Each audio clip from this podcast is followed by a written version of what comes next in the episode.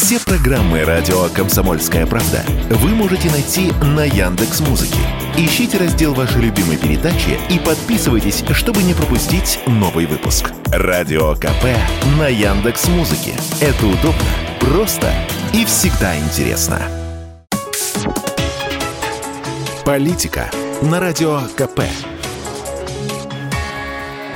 Владимир Варсобин для радио «Комсомольская правда». Короткая, праздничная. Сегодня день космонавтики. Все чаще в народе звучит саркастическое «Смотри, Юра, чего мы достигли», но все-таки это один из самых романтических, самых мечтательных праздников страны. И самых добрых. Да, Юра Гагарин наверняка думал, что мы через полвека уже закончили заселение Луны, уже приступили к Марсу. Ну, как пелось в песнях тех времен космических первопроходцев «Жить и верить это замечательно, перед нами небывалые пути, утверждают космонавты и мечтатели, что на Марсе будут яблони цвести. Марсианские яблони полвека назад люди действительно верили, что вот-вот, уже Гагарин, уже спутник, а дальше человечество, наконец-то выбравшееся из мировых войн, не сойдет со своего разумного глобального пути науки, образования, гуманизма с дороги к звездам. Уверен, что скоро настанут времена, когда мечтать о космосе снова будет модно. Как в наше время, когда одна половина класса хотела стать космонавтами, а другая инженерами для строительства инопланетных станций. Уверен, что музей Циолковского в Калуге придется снова перестраивать для все новых и новых экспозиций, посвященных экспедициям российских астронавтов на другие планеты. Ведь